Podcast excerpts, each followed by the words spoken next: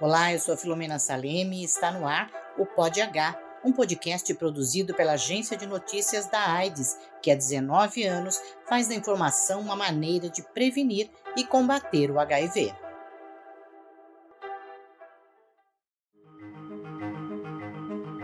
Pod H. A ciência, os fatos e as histórias de quem vive com HIV. Aqui vamos falar sobre ciência, fatos, ativismo e também desvendar os mistérios que ainda fazem do HIV e da AIDS um tabu. Vamos abrir este segundo episódio com notícias. Por dentro dos fatos.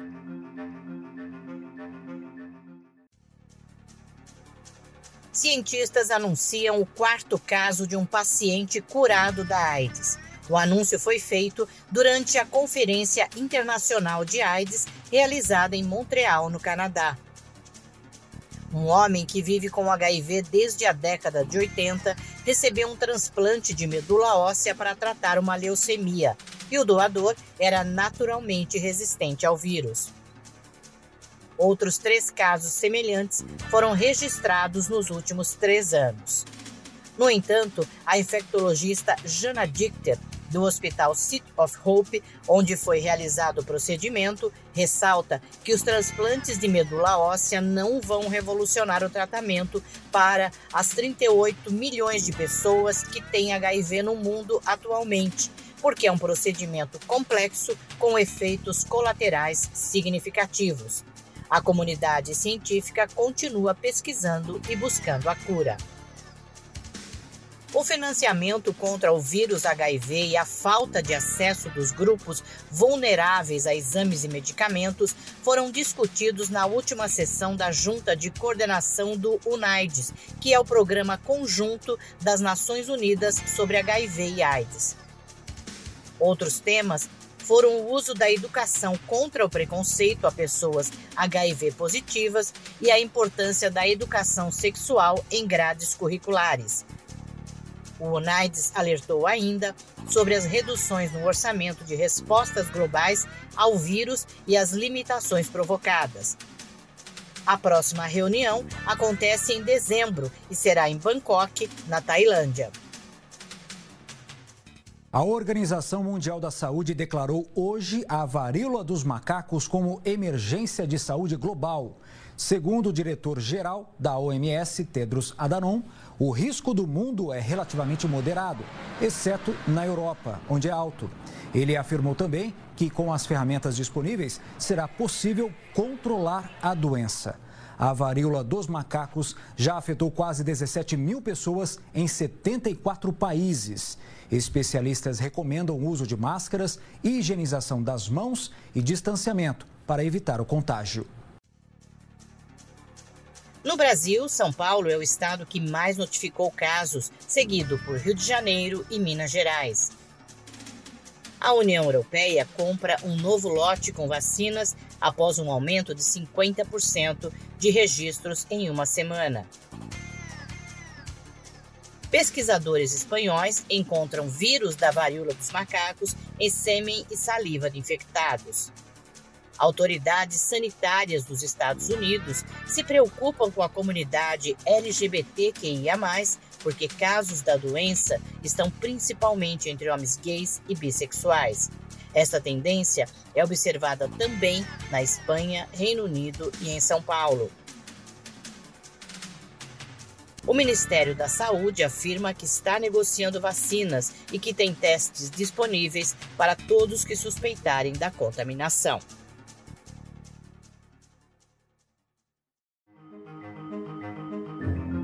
O que significa?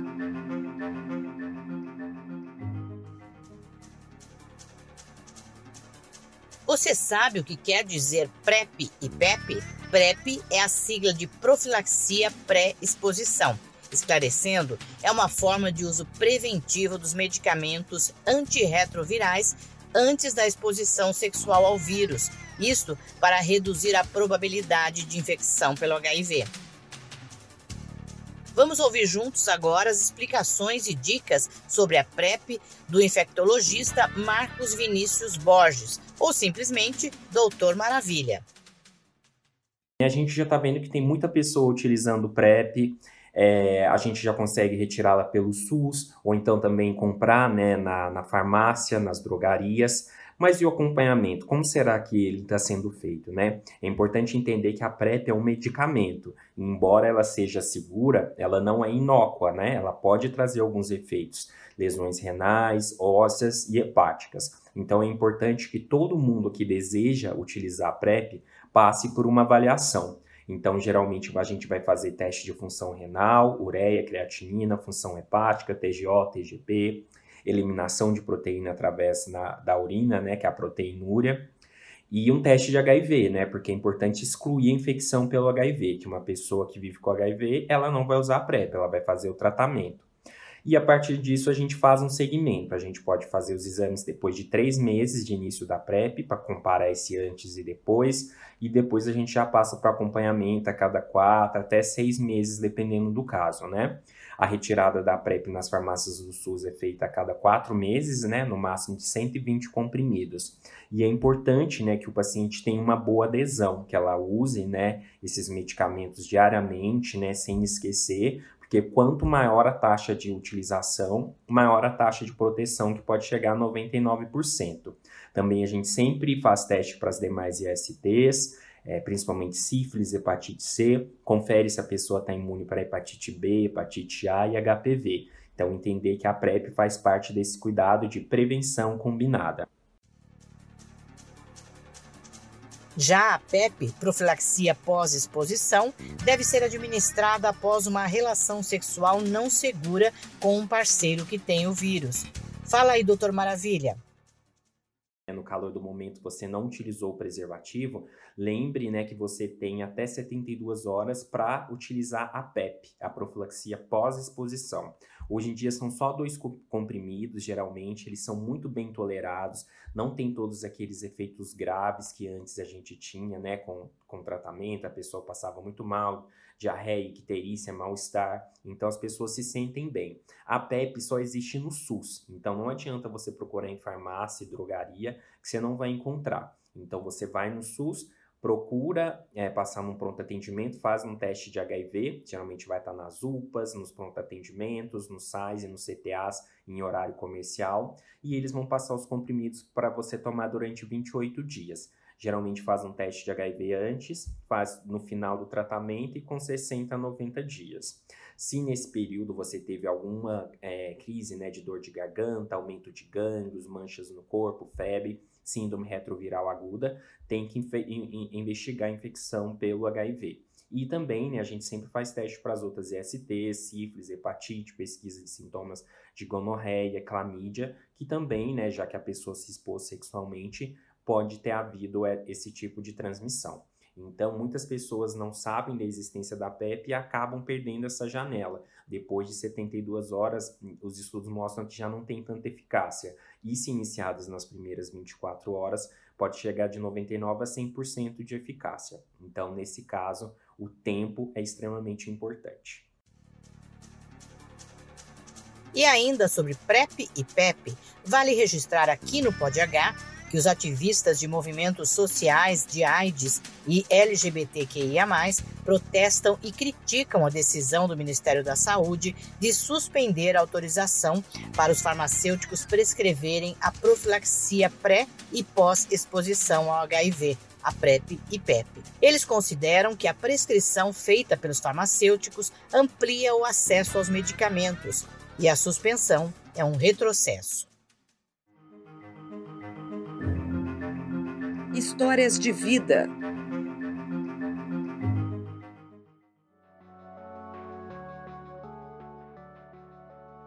Vivo com HIV há 34 anos. Libriano, casado, união estável há 34 anos também. Este é Américo Nunes, 60 anos, que já foi decorador e vitrinista e hoje é mais um agente com a missão de espalhar informações sobre HIV e AIDS e, como ele próprio diz, cuidar das pessoas que vivem com HIV. E aí, em 2000, eu fundo o Instituto Vida Nova, com apoio e incentivo de outras voluntárias, né? E com a proposta de fazer um trabalho diferenciado para quem vive e convive com HIV/AIDS, que, para mim, é uma missão muito grande né? e uma preocupação de realmente atender né? as necessidades das pessoas que vivem e convivem com HIV/AIDS. Né? Então, estou aqui no Instituto Vida Nova praticamente há 22 anos, me dedico praticamente 24 horas a prestar esse trabalho para, para essas pessoas, que é uma população extremamente carente aqui na região leste da cidade de São Paulo, que é outro perfil, é outra realidade. Américo, praticante de esportes e saudável, viu sua vida se transformar aos 27 anos, em 1988, época em que o diagnóstico de sorologia positiva para o HIV era como uma sentença de morte, com expectativa de vida de mais ou menos seis meses. Então, você recebe uma notícia dessa que você vai morrer, né? E aí é, é difícil porque né, você acaba se privando de todos os seus sonhos, né, de todos os seus desejos, e aí você fica preocupado, né? Eu tinha preocupação, puxa vida, para quem que eu vou falar sobre isso?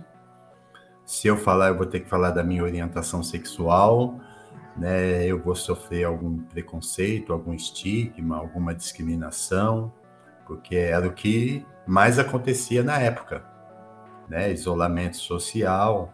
Então vem todos esses fantasmas né, na cabeça da gente e aí você não tem né, um porto seguro ali na hora que você recebe esse diagnóstico. Né? Pelo menos eu não tinha. Né? Então, no primeiro momento, fiquei desorientado até absorver né, essa informação e pensar quais que seriam os próximos passos. E como continuar dali em diante? Quais realmente seriam os próximos passos? E aí os próximos passos é você querer fazer, né, o que você não pôde ter feito, querer fazer nesses seis meses, né? Tudo que você tinha como sonho. E o próximo passo foi buscar por um apoio que veio de uma amiga do trabalho. E foi quando eu falei para ela, que foi o meu porto seguro na época. Falei do diagnóstico e me deu total apoio. Mas nesse momento eu já tinha um companheiro, né? Então, minha preocupação maior também era contar para esse meu companheiro. E nessa fase a gente estava num relacionamento é, desgastado já. E foi a, a gota d'água da separação. Né? Então, eu recebi o diagnóstico, mas também recebi um outro diagnóstico de separação. Mas tudo bem, né? São coisas da vida. Né? E eu, eu, eu acredito que cada um de nós nessa Terra, nesse planeta, temos uma missão. Então, aos poucos, fui administrando tudo isso, só havia contado para essa minha amiga, que trabalhávamos junto na época, e fui me fortalecendo. O fortalecimento foi crescendo à medida que Américo Nunes buscava informações sobre esta doença que ainda era misteriosa e conhece o projeto Esperança de São Miguel Paulista. Então, a informação ela foi extremamente é, fundamental. Né? E eu acredito também que, que aí eu já estava envolvido com essa outra instituição, né? e o fato de eu estar acompanhando outras pessoas, né? trocando informação, trocando ideia, dando suporte também, indiretamente me fortalecia. E neste momento, Américo percebeu que poderia contribuir também disseminando informações para amparar outras pessoas que estavam na mesma situação. Eu estava bem, não tinha nenhum sintoma, aí eu comecei a me disponibilizar como voluntário e comecei a fazer visitas domiciliares a outros pacientes. Então isso foi me fortalecendo também. E a informação também era uma arma para combater o preconceito. Então, eu diretamente, né, nunca sofri nenhum preconceito, né? como eu fazia visita domiciliar, então eu presenciava isso, né? Eu presenciava a pessoa abandonada pela família, largada no fundo do quintal, né, num quartinho, abandonada, com ratos, né? Então eu presenciei muito preconceito, né, de outras pessoas. Né? Mas o preconceito na época era muito forte, muito grande, né? Não só por conta da, da questão, né? Que chamada até então da peste né? Era a doença dos 5Hs, né? Mas com o passar do tempo, né? Isso foi diminuindo, mas o preconceito até hoje ainda existe. Agora uma pausa para sabermos direitinho o que são os 5Hs citados pelo Américo. Na década de 80, início da descoberta, a AIDS foi chamada de peste gay e doença dos 5Hs, que se referiam a homossexuais, hemofílicos, haitianos e heroinômanos, ou seja, usuários de heroína injetável e os hookers, que em inglês significa profissionais do sexo. Como nós recentemente acompanhamos o trabalho da ciência, ávidos por uma vacina para a Covid-19, Américo também seguiu de perto os avanços das pesquisas e medicamentos para o HIV e AIDS. Sim, eu vivi esse momento, né? E, a única medicação que tinha na época, né, que foi o AZT, né? Mas pelo fato de eu já estar acompanhando outras pessoas que já estavam tomando o AZT, e o AZT na época ele tinha um efeito colateral muito forte, né? Deixavam as, as pessoas com anemia, com a cor da pele acinzentada, e eu não queria aquilo para mim. Então eu fui resistente a tomar única e exclusivamente o, o AZT. Né? Depois que começou a surgir as terapias combinadas, né? mesmo assim, só após 10 anos depois da terapia combinada, que realmente aí eu fui começar a tomar o coquetel chamado na época, né? Porque os efeitos colaterais eram muito fortes, né? E era vários comprimidos, né? Tinha informação de pessoas que chegavam a tomar até 30 medicamentos por dia, né? Não só para o HIV, para AIDS, mas para as outras comorbidades também. Com o tratamento, em 2018, Américo se torna indetectável e participa da campanha do Ministério da Saúde. I igual a I. Indetectável é igual a intransmissível.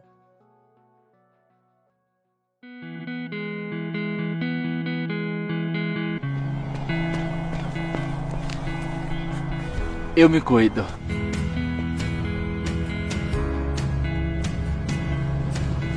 Eu escolho minha forma de prevenção. Eu faço planos. Eu troco ideias com o mundo. Eu curto a vida. Eu me amo e estou saudável.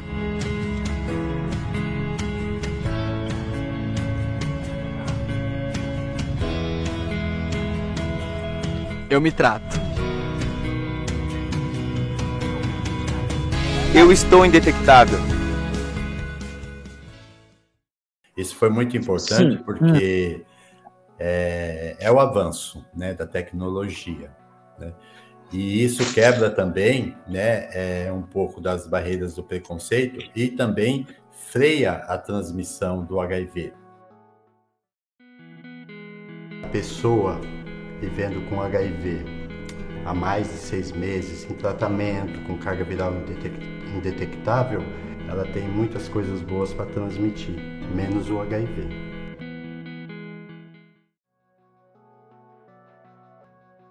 Como disse lá no início, Américo vive uma união estável há 34 anos e se torna um exemplo de que a vida continua mesmo com HIV.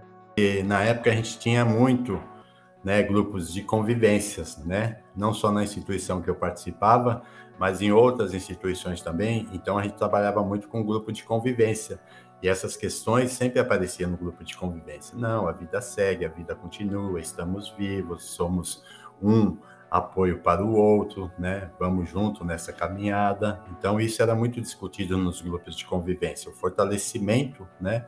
E a valorização da autoestima né? Porque até então a gente começava a perceber uma mudança, né? É, de perspectiva de vida, né? De continuar vivendo, né? E justamente por conta desses grupos de convivências que aconteciam em várias instituições. Américo fala com a experiência de quem convive há mais de 30 anos com HIV que os cuidados de prevenção devem sempre continuar. Não podemos correr risco de se infectar, né? Os jovens não podem pensar assim, porque viver com HIV não é normal, gente. Né? Você se priva de muitas coisas, né? Se coloca em risco a ter outras comorbidades, a outras infecções, né? A fazer suas consultas periodicamente, tomar medicação, ter ou não ter efeitos colaterais. Então, minha recomendação para os jovens cuidem-se, escolha a melhor forma de prevenção para vocês, mas não banalizem o HIV, a AIDS, porque ainda em torno de 10, 11 mil pessoas por ano continuam morrendo por AIDS. Vale citar que este recado do Américo Nunes é importantíssimo, porque este número de mortes por AIDS, citado por ele, se refere somente ao Brasil. De acordo com o último relatório do UNAIDS, em 2021, uma pessoa morreu por minuto em decorrência da AIDS, totalizando 650 mil mortes no mundo. O relatório do NAIDS, publicado em julho, revela que o progresso contra a pandemia do HIV enfraqueceu. Os recursos diminuíram e colocaram em risco a meta de erradicação da AIDS até 2030. O Instituto Vida Nova Integração Social, Educação e Cidadania, IVN, é uma ONG criada em 2000 para atender as populações em situação de maior vulnerabilidade para infecções sexualmente transmissíveis, como as ISTs, HIV/AIDS e hepatites virais. Atualmente, 835 pessoas vivendo com HIV estão cadastradas na instituição e são participantes das atividades e dos projetos em execução. Para saber mais sobre o trabalho do Instituto Vida Nova, acesse www.ividanova.org.br. Américo Nunes contou sua história e revelou que é indetectável. Mas o que isto significa? Como é este processo?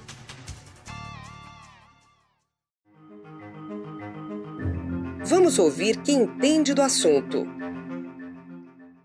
No PodH de hoje, vamos falar com a doutora Rosana Del Bianco, médica infectologista do Instituto de Infectologia Emílio Ribas e assessora do Ministério da Saúde no programa de DST AIDS. A doutora Rosana atuou como diretora da internação do Centro de Referência e Treinamento em DST AIDS do Estado de São Paulo. Muito obrigada por conversar com a gente, doutora.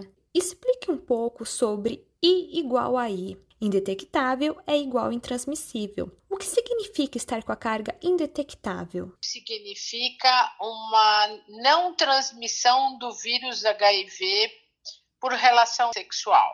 Por isso que o indivíduo deve manter sempre um acompanhamento médico regular tomando medicação regularmente para que se mantenha sempre a carga viral indetectável e ter uma relação sexual segura. Nesses casos, as transmissões têm menos chances de acontecer ou o risco é zero? O risco é próximo de zero. Então a chance é, é, muito é muito remota de transmissão, porque o, mesmo que o indivíduo tenha um escape viral, o índice desse, de, de, desse número, vamos ver, de vírus que pode ser transmitivo, transmissível é insuficiente para que o outro indivíduo tenha a doença HIV. Uma pessoa com a carga indetectável não transmite sexualmente ou ela não transmite de nenhuma outra forma? Não, a maior transmissão. Quais são as, as transmissões do HIV? Principalmente uh, líquido seminal, pela relação entre tanto homem ou a mulher, né, pela secreção vaginal.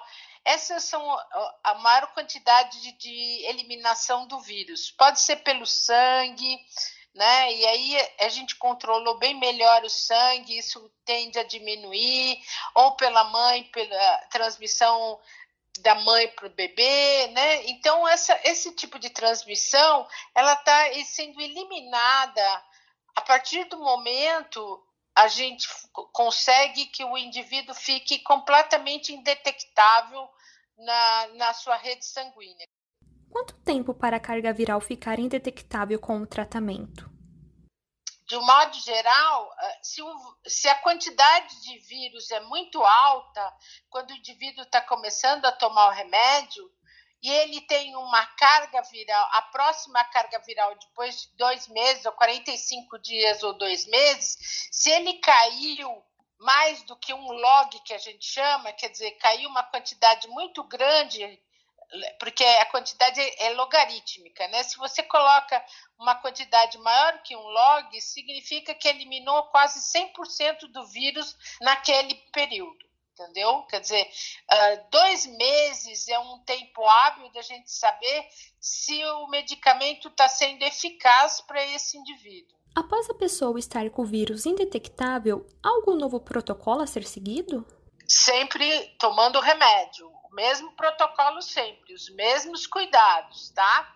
Agora, o uso do preservativo na relação sexual, mesmo com o indivíduo tendo carga viral indetectável, ela dá uma proteção muito grande para as outras doenças sexualmente transmissíveis. Sempre comenta que se você tiver é, um não conhecimento com o parceiro que você vai manter uma relação uh, sexual, que você também se proteja com o preservativo para evitar a contaminação das doenças sexualmente transmissíveis, como sífilis, hepatites, né? E há algum risco que essa carga volte a ser detectável? Sim. Essa carga viral, ela pode ser detectável em que momento? Em que um indivíduo não tome o medicamento rigorosamente. A partir do momento que o indivíduo não toma direito o remédio, ele pode criar um vírus resistente ao HIV. E a partir daí, a gente vai ter que controlar esse, esse vírus, fazer uma genotipagem, enfim, para mudar o medicamento que esse indivíduo deve tomar. Os indivíduos que estão tomando por longo período de tempo o mesmo esquema terapêutico, também deve ser controlado, porque ela tem um período limitado, eu diria, de tempo. Claro, 10 anos, 20 anos, por isso que a gente tem que acompanhar. Tem um momento que o sistema imunológico e o medicamento vai falhar e essa carga viral vai começar a subir consequentemente, ele começa a ter resistência ao medicamento que ele está fazendo uso. E é para aí, aí a gente faz um novo teste e troca o medicamento mais adequado para ele nesse momento. Quando isso acontece, a gente nunca sabe. Se o indivíduo toma rigorosamente o medicamento, pode durar anos a fio.